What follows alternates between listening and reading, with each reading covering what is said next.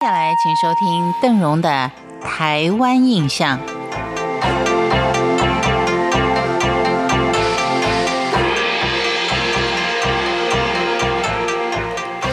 在今天的节目当中，我们继续为您介绍新竹的北埔。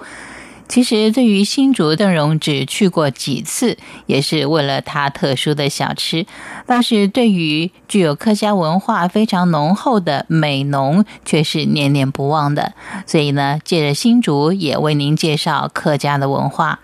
我们先从北埔乡的历史看起。我们晓得北埔呢，它可以说是新竹县最晚开发的地区之一，一直到清道光年间才开发的，起步整整可以说是晚了一百年之久。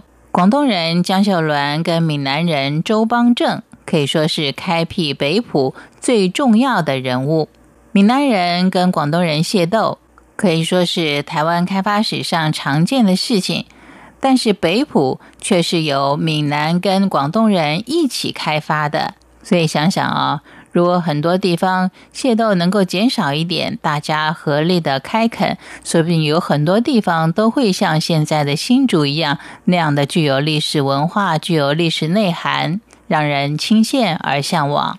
北埔它原名是竹北宝南新庄。北埔特殊的武装移民背景，加上客家色彩，形成了北埔与众不同的聚落文化。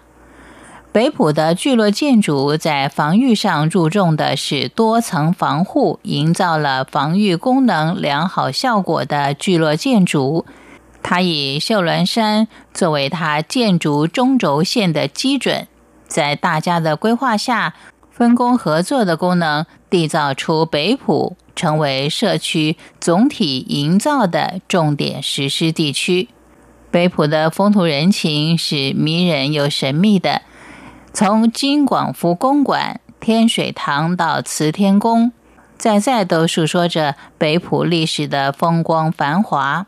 像金广福公馆，它创建于一八三五年，是江秀銮、钟邦正共同设立的办事处。金是指官方，也有吉祥之意。广就是福建跟广州两个字点名为广东与福建。金广福公馆记录了新竹内山闽客先民的开拓史，建筑融合了闽客建筑古风与垦拓社会简朴有力的建筑艺术。金广福公馆加上旁边的天水堂。已经都被列为国家一级古迹。